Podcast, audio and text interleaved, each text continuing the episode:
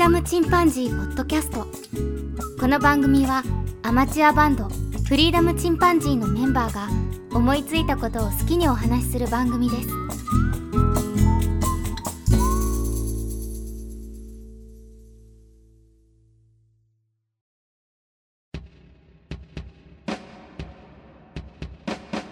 さあ始まりました。フリーダムチンパンジーの佐藤です。めっきり秋らしくなってまいりましたが皆様いかがお過ごしでしょうか？さて今日は9月にいただきましたお便りをご紹介したいと思います。まずおじさんからいただきました。フリチンさんはこそこそ聞いてますよ。と言っても聞き始めたのは割と最近で感想もお便りもできていないのですが古いのはまだ聞けていないのも多いので気になるタイトルがあればまた感想をつぶやきますねというふうにいただきました。おじさんは裏側ラジオという番組をされてるポードキャスターさんですね。ありがとうございます。早速同じ日におじさんからいただきました。34話35話を聞きました。残念ながら佐藤さんがいない回だった。エヴァンゲリオンほど考察のしがいがあり考察しなくても楽しめ知らない人に説明しにくい作品も珍しい。私は進撃から入った口でしたというふうにいただきました。早速お聞きいただきましてありがとうございます。エヴァンゲリオン回ですね。あの僕がちょうどいなくて早速見に行ったケンとジョンの2人でやったという回ですね。34回。ということはおじさんはエヴァンゲリオン好きということですね。新劇場版ですか。僕はあの本当に急激から入ったというかまあアニメの放送時に見てたので割とそういう世代ですよね。考えてみればものすごく昔のアニメなんですよね。完結した形になりましたが、本当に完結したのか、また何かやるんじゃないかっていう気もしないでもないですが、何しろドル箱ですからね、きっと何かの形でまた出てくるんじゃないかなというような気がします。おじさんありがとうございます。次に鳥人さんからいただきました。映画のエンドロールのカット集のようで、本編のあそこの続きでこんな会話が、と楽しかったです。おすすめを実際に見たり読んだりしてくれる人は貴重ですね。相手が好きなものも好きになってしまいますというふうにいただきました。そうですね。あのー、これは未公開雑談集という文ですけど、おすすめされた動画を、まあ、見たという話をしてましたね。なかなかね、あの、うちのバンドでも、これいいよって言われても、手をつけないようなこともあったんですけど、やっぱりね、興味があまり湧かなくても、まあ、とりあえず一度見てみようかとか、いう姿勢は必要ですよね。相手に興味がなさすぎると本当に失礼というか、こっちを進めてもやっぱり見てもらえませんし、その辺はね、あの、割と僕も進めたりすることもあるんですけど、ただ刺さらなくてもまあいいというところで、僕がおすすめしたスイスアーミーマンとかね、えっと、僕は結構映画をおすすめすると、ジョンは大体外れだって言いますね 他にも、えっと、ジ・エンド・オブ・ザ・ワールドとか、ワンダフルライフとか、この辺りも僕がチョン君にお勧めしたんですけど、全然わからんかったというふうに言われました。まあ、それでもね、見てくれてるっていうのがすごいですよね。鳥平さん、ありがとうございます。確かにね、あの、相手が勧めたものを見てくれたら、やっぱりその人も好きになりますしね。その人が好きなものもやっぱり好きになりますね。ルイダさん、ありがとうございます。次に、ハトシさんからいただきました。ブリッツン、大変失礼しました。お便り読んでくださりありがとうございます。佐藤さん、イントネーション完璧でしたよ。さすがというふうにいただきました。ドタナダズの八幡さんですね。山形弁でね、こんな感じかなっていうふうに対して、えー、反応していただきましたが、山形のじいさんおばあさんなんですけど、おばあさんは生粋の山形人なんですが、おじいさんは福島から出てきて、それから山形の祖母と結婚したので、じいちゃんはどっちかというと福島の人だから福島弁っていうのかな？若干違うんですよね。それでも長年山形に住んでましたから、もうおじいさんもほぼ山形弁なんですけど、微妙にミックスされていたような気がします。山形の中でもやっぱり微妙に違うらしいですね。うちの母が言ってましたが、またそういったあの、山形の中の山形弁の違いとか、そういうのもまたお話ししてもらったら楽しいかもしれませんね。岡山でも結構違いますんで、岡山の場合は県北とそれからもともとあの美政国備前備中それから備後ももともとその岡山県だった時期もあったりとか逆に戦国時代でいうと備前の方まで毛利家が出てきてましたんで結構そのあたりね、非常に言葉がミックスされてるんですね。そういったあの歴史的背景も教えていただけると面白いかもしれません。八幡さんありがとうございます。次に、ナルト姫ごとさんからいただきました。何気に好きなキャメラ、佐藤さんの、キャメラ佐藤さんか、のお一人お便り会。バックの音楽も毎回ちょっと違って皆さんのお便りでまた番組を思い出しますというふうにいただきました。カメラをキャメラと呼ぶ男って言ってましたね、僕ね。これ杉崎さんって人がやってるラジオのパクリなんですけど、バックの音楽は、ソナエトロンという番組されてる巻貝さんがうちの番組のために2曲送っていただきまして、自作した音楽をいただきました。それをあの、使い回しておりますね。少し悲しい感じの音楽と、それから明るい音楽ありますので、なんとなくの気分でいつもバックの音楽を変えております。皆さんのお便りでまた番組を思い出すというのは僕もそうでして、えー、その時にね、あの話の時にこれも話せばよかったとか、それからあの時言ったあの発言は間違ってたから訂正しようとか、そういうのも、えー、させてもらえる貴重な機会になっておりますので、もちろんね、あの、こうやってお便りいただくことが番組を作るモチベーションにもなっております。特にこのお便り会は聞かないという方多分結構多いと思いますので、えー、お聞きいただきまして本当にありがとうございます。ナルト姫さん。またお便りください。次にあずきさんからいただきました。そんなにめんどくさがり屋さんなのにバスタオル干すとき20回振るんだと思うと 笑いました。めんどくさポイントは人それぞれですね。わらというふうにいただきました。本当そうですね。めんどくさいなと思うか楽しいと思うか。まあ、基本的にみんながめんどくさいということもあるとは思うんですけど、例えば車の洗車とか、これ僕結構好きでやってるんですけど、これ本当に嫌いな人は嫌いですよね。やらないっていう人もいますし、本当に人それぞれですね、めんどくさポイント。バスタオルはやっぱりね、あの、振ると振らないで、使う時にものすごい違うんで、どうしてもね、これは譲れないですね。僕はどうしても振ってからやります。あずきさんもぜひね、あの、試してみてください。感動するぐらいあの、ふわっとしますんで、またやりありがとうございます。次に友達ラジオのトールさんから頂きました。洗濯ホースの僕も好きです。お、仲間がいましたね。重量バランスとか、早く乾く干し方とか、いろいろ考えて干しますね。といういただきました。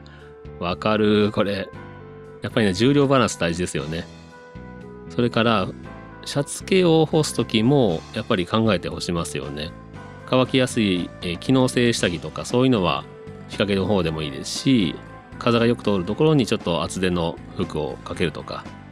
難しいのはやっぱパーカーですよね。パーカーは本当に分厚い上にあのパーカー部分がというのがあって僕あのそれを干すようにいわゆるその針金でできたハンガーですねクリーニング屋さんでついてきたやつを変形させましてそれを引っ掛けてパーカー部分を持ち上げるようにして乾かしております靴もそれで乾かす用のものを作りましたねこれがね妻が干すときは何も考えずに、その、パーカーをペタッとしたままやるんで、全然乾いてないんですよね。その、パーカーの接してる部分が。全然濡れてて、ええー、とか思うんですけど、まあこれは、妻いつも細かいのにそういうとこはしないんだとか思っちゃいますね。トールさんありがとうございます。次に加藤さんからいただきました。めんどくさい論、いろいろなめんどくさいがありますが、一番は出勤のめんどくささをどうにかしてもらいたいものです。く、というふうにいただきました。おこれはあの出勤が大変なんでしょうね。僕も電車で通ったり、車で通ったりと、結構バラバラなんです。で、どっちが楽とも言えないんですよね。電車は乗ってしまえば、もうぼーっとしてても着きますし、ただ混雑してたりとか、それから座るとこもないとかね。逆にあの、本当にぎゅうぎゅうの時もありますから、そういうところはめんどくさいですよね。車の場合はやっぱり運転そのものに集中しないといけないですし、事故ということも気をつけないといけませんからやっぱりそれなりに気を張りますしで渋滞なんかするとね電車と違ってこれ間に合うのかとかいう時もありますからそういう精神的な追い込まれもあるんで僕はもう車で出勤する時は最低でも30分前、まあ、早ければ大体1時間前には着くようにしてそれから会社の周りをねぐるぐる歩き回って運動してるんですけど、まあ、時間があればイオンの方に行って、えー、買い物したりとかいうふうにしてますね。ただあんまり余裕を持って、その、早く行った時に余裕をかましてると、気がついたら出勤時間が近づいてたなんていう時もありますけども、本当にね、めんどくさいものいっぱいありますね。加藤さんありがとうございます。次に、ややさんからいただきました。めんどくさい。どれもわかる。私は掃除機。めんどくさいで文明が発展したはず。お掃除ロボット欲しいというふうにいただきました。うちはまあ妻が掃除好きなのでお掃除ロボットの出番はないんですけど購入する予定もないんですがまあうちの家だったらお掃除ロボットもスイスイ行くでしょうねあまり物も置いてないんでうちの僕の家の方にはただ実家は物だらけなのでお掃除ロボットは多分困惑すると思います僕も妻にちょっと忙しいから掃除機かけてって言われたらええー、ってやっぱり言っちゃいますねうん掃除機まあ、駆け出したら僕結構細かいとこまでやるんですけど、やっぱりめんどくさいですよね、家事っていうのは。皆さんありがとうございます。次に、咲夜さんから、えー、ハッシュタグだけいただいておりますね。聞いていただいたということで、ハッシュタグいただきました。ハッシュタグをいただくだけでも本当に嬉しいです。咲夜さんありがとうございます。次に、サリさんからいただきました。めんどくさいのことは結構いっぱいありますね。本当に家事はめんどくさいだらけでも手抜きはできるので遊んでるとか言われがちですね料理はその手順だけを考えるのでストレス発散になります洗濯機は乾燥機がアイロンいらずで助かりますというふうにいただきましたおお手抜きはできるからあなるほどね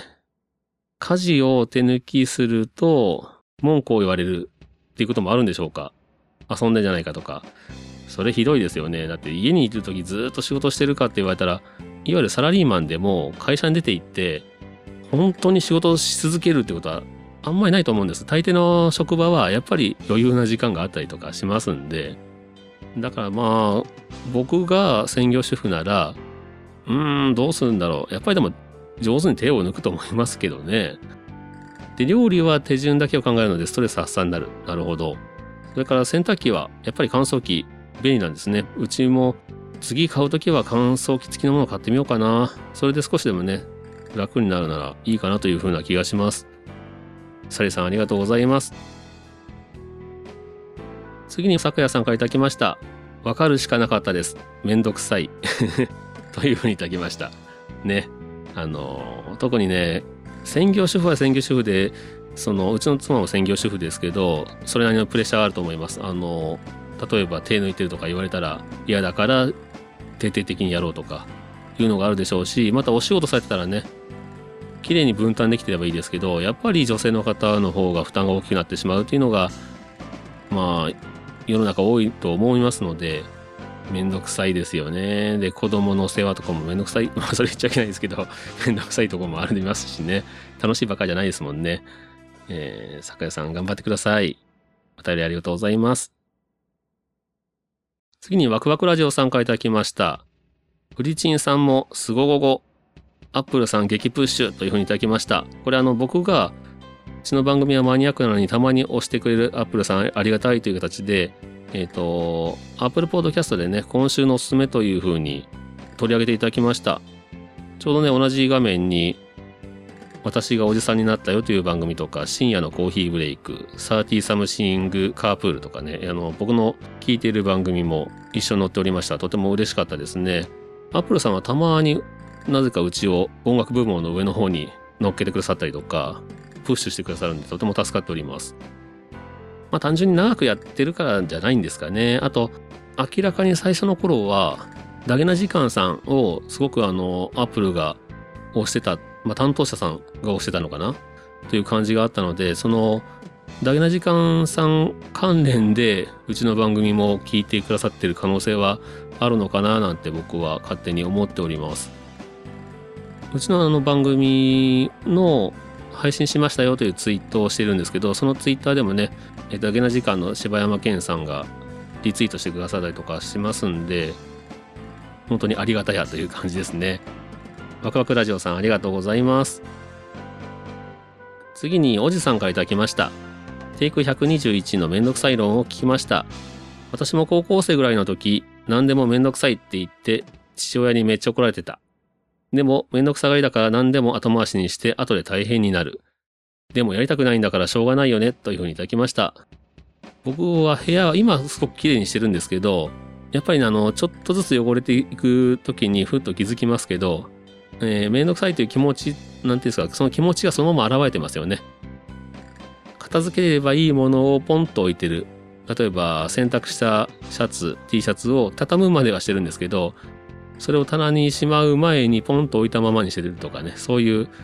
ああ、僕って本当めんどくさがりだなというふうに思いますね。で、いかんいかんと思って、最近は部屋をきれいに維持してるんですが、やっぱり部屋ってね、すごく性格が出ると思います。よくあの、カバンの中身見たら、その人の頭の中がわかるっていうふうに言葉を聞いたことありますが、そういうとこってやっぱりありますからね。あの、できるだけ意識して綺麗にしておきたいなというふうな気がしますね。まあ、仲間ですね。めんどくさいですけど頑張りましょう。森さんは本当にあの、お便りを今月からいただきまして、とても嬉しいですね。ありがとうございます。次にローテナントのラジオ局さんからいただきました。ローテナントラジオという番組されてる方ですね。すごく知的な、そして聞きやすい番組をされております。そういえば、フリチン最新回がめんどくさいでしたね。日常の様々なめんどくさいを列挙されていて、用意周到さを感じました。見習います。僕は夜寝ることと朝起きることがめんどくさいです。次の日のために寝て、仕事のために起きてというのはやらされてる感じが強いですよね。わらというふうにいただきました。なるほど。やっぱりね、仕事の日帰ってきてまた明日も仕事っていう時は、やっぱり自分の時間っていうのは取れないですからね。それがすごくしんどいですよね。そうするとやっぱり寝たくないですし、寝てしまったら今度起きるのが嫌だなってなりますよね。それでもやっぱり起きて仕事ができるのは正直家族がいるからですね、僕の場合は。じゃなかったらちょっとこんなに続いてないんじゃないかなって気がします。もちろん一人身の頃もちゃんと起きてちゃんと寝てましたけど、あの頃は寝なくても大丈夫でしたからね、若い頃は。今本当寝ないで会社行くとしんどくて、でもやっぱり寝れない時は寝ないですしね、そういう時にやっぱりポッドキャストを聞くと寝れたりはしますが、初お便りありがとうございます。僕もまたのローテナントラジオ、ぜひお便りをしたいなというふうに思っております。ありがとうございます。次に鳥広さんから頂きました。毎日の可処分時間を削ってくるルーチン VS イレギュラーまたは稀だけど絶対サボれない手続き対決面白かったです。よく言えば何かを面倒だと思う人は合理化もできるし絶対もう一回やりたくないからミスせずに集中して終わらせるというふうにいただきました。なるほど。そうですね。確かに2つ分けれますかね。可処分時間を削ってくる。日々のルーチンそれから稀だったりイレギュラーだけど絶対サボっちゃダメな手続き系ですよね。確かに。これどっちがめんどくさいかっていうあのジョンと僕は大幅に違ってましたね。たまのことだったらええやんっていう感じに ジョンは言われてましたけど僕はたまでもでかい仕事というか面倒なことはやっぱり面倒ですよね。むしろ毎日でやってることはぼんやりしながらでもできるんでそれほど面倒くさく感じなかったりとかいう時もありますよね。確かに面倒だと思うってことはそれなりにせっかちだったりそこに労力使いたくないと思ったりしてるわけでそれを上手に使うと綺麗好きになったりとかそれから仕事もねあのささっとできるようになるのかもしれませんね。釣りをする人なんかものんびり屋さんとかそれから面倒くさがりじゃない方なんていうのはどうなんでしょうね割と向いてないのかもしれませんせっかちな人とかそれからあめんどくせえって思うような人が早くする方法を考えたりとかあと釣れないポイントにいつまでもいないとかいうところで結局、結果的にはその超過を上げたりすることがあるのかもしれませんね。鳥広さんありがとうございます。続きまして鳥広さんから頂きました。牛乳有害説はデマ、フード、ファディズムかと思います。昔牛乳を飲めず、給食が辛かった時にこの説を知っていたら飲まずに済んだと残念です。わら。フードファディズムは健康カルト商法の入り口なのでお気をつけて。個人の自由という言葉にも惑わされないようにというふうにいただきました。ね、この系統怖いですよね。牛乳は有害だって言って確かにねそういえばそういうことを言ってる人ってちょっと危ない人が多いような気もしないでもないですよね。結局その健康にいいよっていうのも怪しいしそれからこれは健康に悪いんだっていうのも結構怪しいんですよね。だから何でも簡単に信じてダメですよね。特に口に入るもの系は怖いですよね。カルトっていうのがありますからね、カルト商法。僕はもう牛乳大好き派なんで、毎日いっぱい飲むんですけど、ただまあ、油分が多いのは多いと思います。やっぱり太るのは太りますかね。これは個人的な感想ですけど、僕は牛乳が大好きだから太ってんじゃないかという気もしないでもないです。ちょっと飲みすぎなんですよね。何でも過ぎたるは及ばざるが如しですから、すごくあのカルシウムを取るとかね、そういった意味でとてもいい飲み物だと思いますんで、牛乳有害説、これちょっと怪しいですね。あの、フードファジズム気をつけないといけないですね。結局何かその、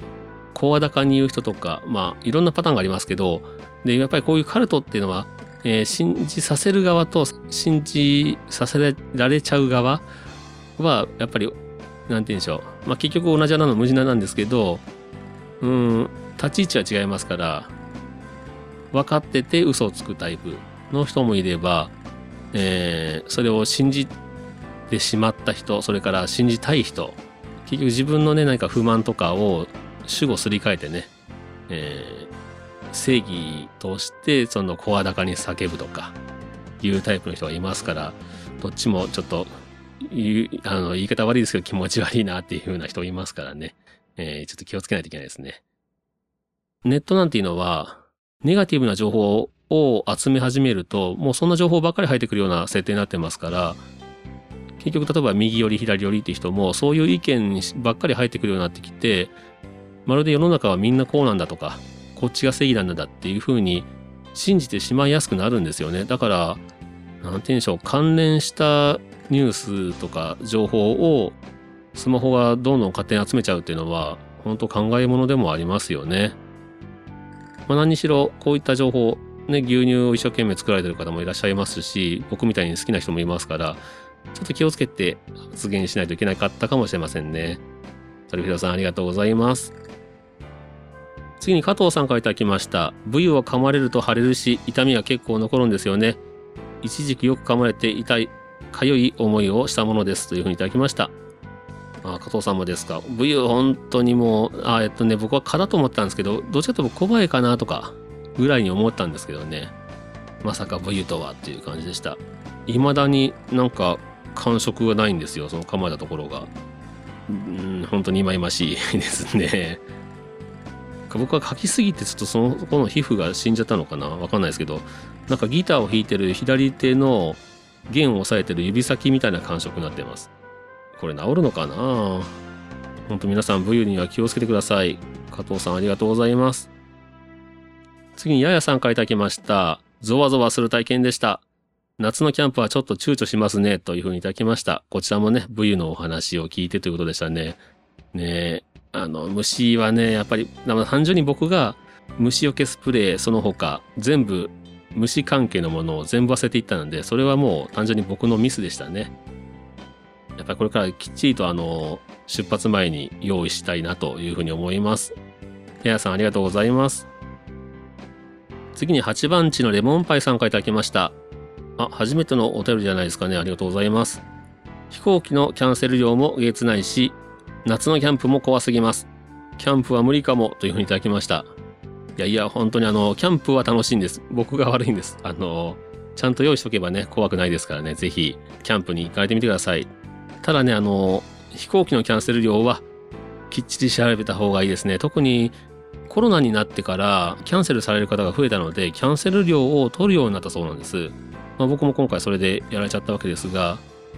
まあ、キャンセル料を取るとこが多くなってきたので、保険も出てきたみたいです。キャンセルされた時に帰ってくるという保険ですね。だから旅行保険にセットでそういうのがついてくるようになったので、これからはその旅行に行く時にキャンセルするかもと思ったらやっぱり保険にも入っとくというのも一つの手かもしれませんね。8番地のレモンパイさんありがとうございます。次に、東雲ビーフンスープレックスさんからいただきました。第9試合、全編吐きだめに釣るスープレックス。このヘドロのような我らの番組に、フリーダムチンパンジーの佐藤さんが降臨。なぜというふうにいただきました。あのー番組の中でね、僕の名前を出していただきまして、ゲストに呼ぶなら、フリチンの佐藤さんがいいなんていうふうに言ってくださいまして、それであの、早速ご連絡差し上げて、久しぶりにゲスト出演をしてまいりました。東雲ビーフンスープレックス。東雲はあの東に雲で東雲ですね。で東雲ビーフンスープレックスさんですがとっても楽しくお話をさせてもらいました。前編後編とね出させてもらってますんでぜひ皆さんもよければ聞かれてみてください。あの何の前準備もなくやっております。またぜひあの機会ありましたら呼んでくださいね。続きましてあの馬やんさん。ややいラジオの馬やんさんから嘘だろフリーダムチンパンジーの佐藤さん登場というふうにハッシュタグいただきました。篠目ビーフンスープレックスはこの馬やんさんもメンバーなんですよね。それから殴りレコードの梅木さんともちとともの理不尽なダイスのともさんが3人でされてる番組になります。ぜひぜひ機会がありましたらまた呼んでください。次に巻貝さんからいただきました。中学まで江戸川区高校が墨田区今の住居も荒川のそばなので人生のあらゆる時に花火大会が。隅田川花火大会は歴史的にすごく昔から有名なようですが近代では1978年からのようです。まあそれでも40年以上前ですがというふうにいただきました。もうずっと花火大会が近くで見られたということですね。江戸っ子はやっぱり花火が好きとかいうのがあるんでしょうね。やっぱ花火があるとやっぱりこの夏の締めくくりと言いますかまあ本当に暑い頃にあったりもしますけど何でしょうね。あの夜になって外に出ていく感じとか子供の頃はやっぱりそんなに外に出てきませんからワクワクしましたよね。僕は東京で見た花火大会もとても綺麗でした。また気軽にねみんなで集まって花火が見られるというそういう世の中に早くなってほしいものですね。巻貝さんありがとうございます。次に古太郎さんからいただきました。フリーダムチンパンジー最新回拝聴。夏の思い出話良いなと思いながら聞いていたら最後の方でジョンさんが話したエピソードで笑いが止まらなくなりました。その言葉どこで覚えたんでしょうね。わらというふうにいただきました。ねあの美味しいとこはいつもジョン君が持っていくという感じがしますよね。本当に僕も久々に爆笑しましたけど。いやー本当に破壊力ありましたね。子供は一体どこで覚えてくるんだろうという言葉を発したりしますが殺し屋の声で言ってたそうですからね。何かそういったスパイファミリーみたいな感じですけどね。古太郎さんデトロイトにお住まいですがお聞きくださいましていつもありがとうございます。またお便りください。次に鳥広さんからいただきました。次々手強い虫が出てきますね。虫からすると人間はすごく美味しいカモなのだろうと思います。ブヨの刺し傷はその後大丈夫ですか？週末野外イベントがあるのでしっかり効く虫除けディートやイカリジンなど皮膚科お墨付き成分のものを忘れず準備しようと思いますというふうにいただきました。ね、このさっきも話しましたけど僕のそのブヨの刺し傷の後未だにちょっと感覚が鈍いんですよね。で少し膨らんだままになってまして本当にもうと思いますけど、まあ、あんまり触るとこでもないんじゃないんですけどね指の人差し指の付け根のあたりなんで、うーん、こんなとこ噛むかよという気がしましたけど、いろんな今虫除けありますけど、本当にあの強力な虫除けスプレーってめちゃくちゃ体に悪いっていうもともきますね。これもあの子供には使用しないでくださいって書いてあるぐらいですから、で、やっぱり虫が寄らないとかね、場合によっては虫が死ぬとかそういった成分が人間にいいはずもないので、難しいですよね。そのこのディートとかイカリジンというのはどういった成分なのか分かりませんが、まあ、できれば自然由来のもの。ハーブなんかもね虫除けになると言いますけど僕も赤ちゃんでも使えるっていうような緊張が出してる虫除けスプレーを買ったのでこれからちょっとそれを使おうかなというふうに思っております。鳥広さんもぜひそのしっかり対策されて野外イベント楽しんでください。次に加藤さんからいただきました。自分もジョンさんと同じで花火はそこまで、点々点ですね。わら。見るとしても遠くからの方が好きです。もう一つ穴開けたろかは、もしや前世の記憶ですかねわら。というふうにいただきました。これ本当に笑えたな。で、加藤さんもジョンと同じで、花火はそこまでですか。うーん、まあ、人それぞれなのかな、やっぱり。男の子は爆発が大好きなんじゃないかっていうふうに勝手に思ってましたけど、まあ、でも遠くから見る花火ってまたそれは一つ風情がありますよね。あの人混みが嫌いっていうのはジョン君にあるみたいで僕もそんなに人混みが好きなわけではないのでいつもできるだけ人がいないスポットを探してねそれでもとても綺麗に見える場所とかいうのがあるんで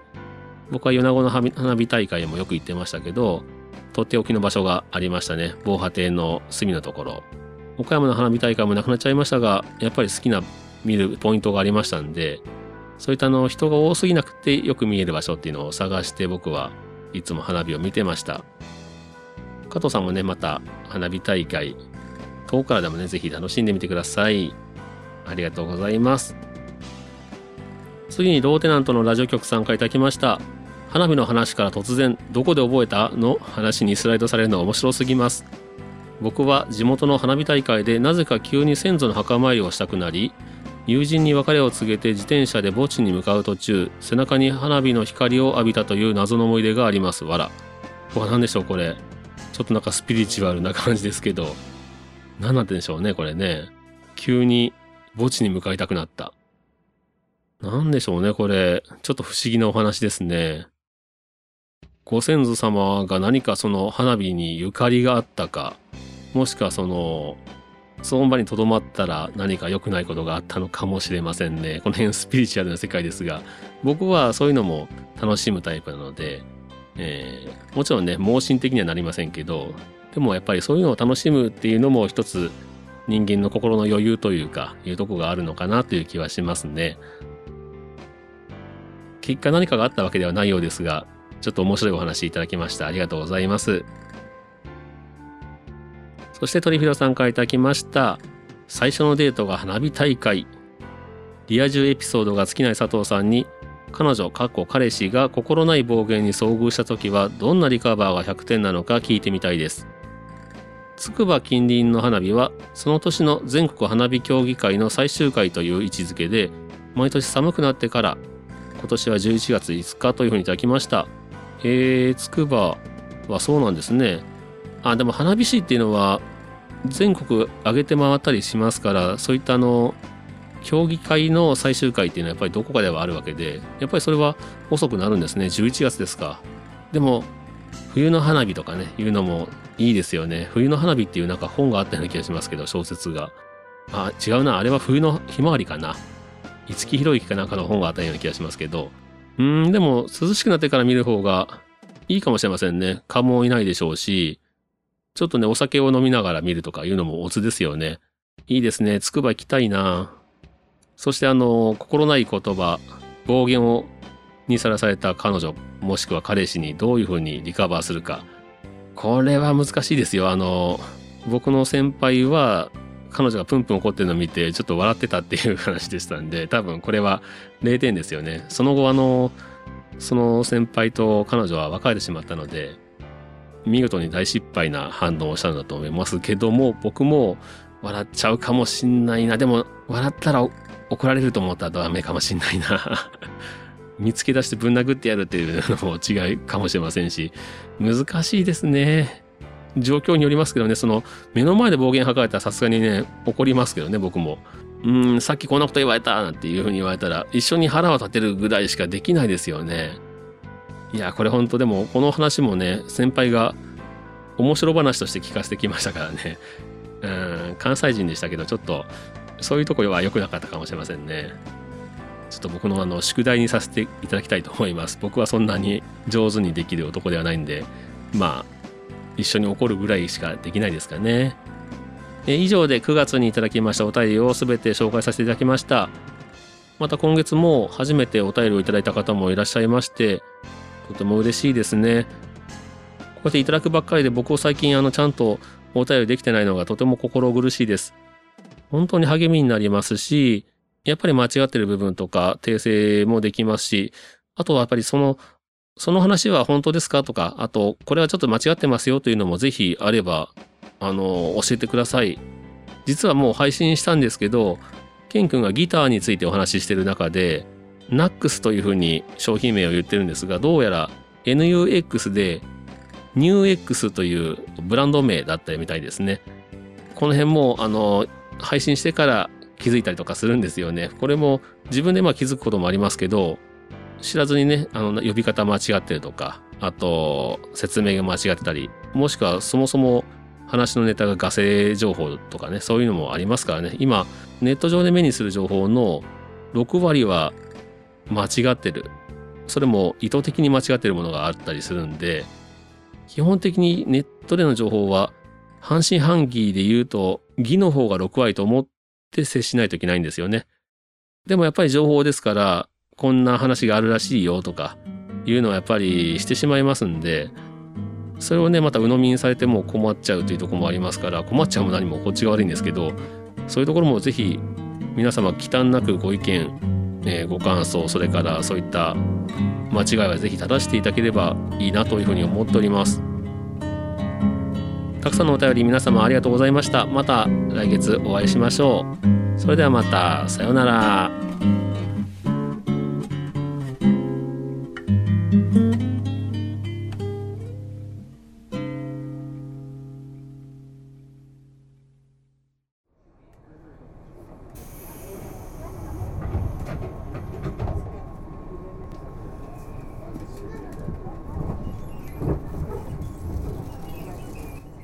フリーダムチンパンジーポッドキャストをお聞きくださりありがとうございます。この番組ではお便りをお待ちしております。ツイッターにてハッシュタグにカタカナでフリチンとつぶやいていただくか、メールアドレスフリーダムドットチンパンジーアットマーク gmail.com freedom ドット chimpanzee アットマーク gmail.com までご意見ご感想お待ちしております。お待たせいたしました。今日折り返しにご乗車ありがとうございます。この電車は新木場行きです。大井町白川市サイド天王ザイル東京テレポート国際展示場篠上終点新木場の順に変わります。次は大井町大井町です。お出口は右側です。JR 京浜東北線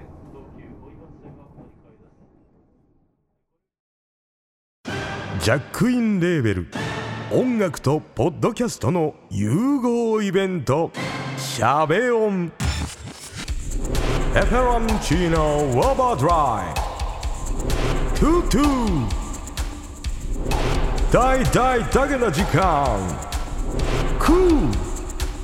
徳増たけし2022年11月5日土曜日京都トガトガ。お問い合わせはクマジャックインレーベルまで。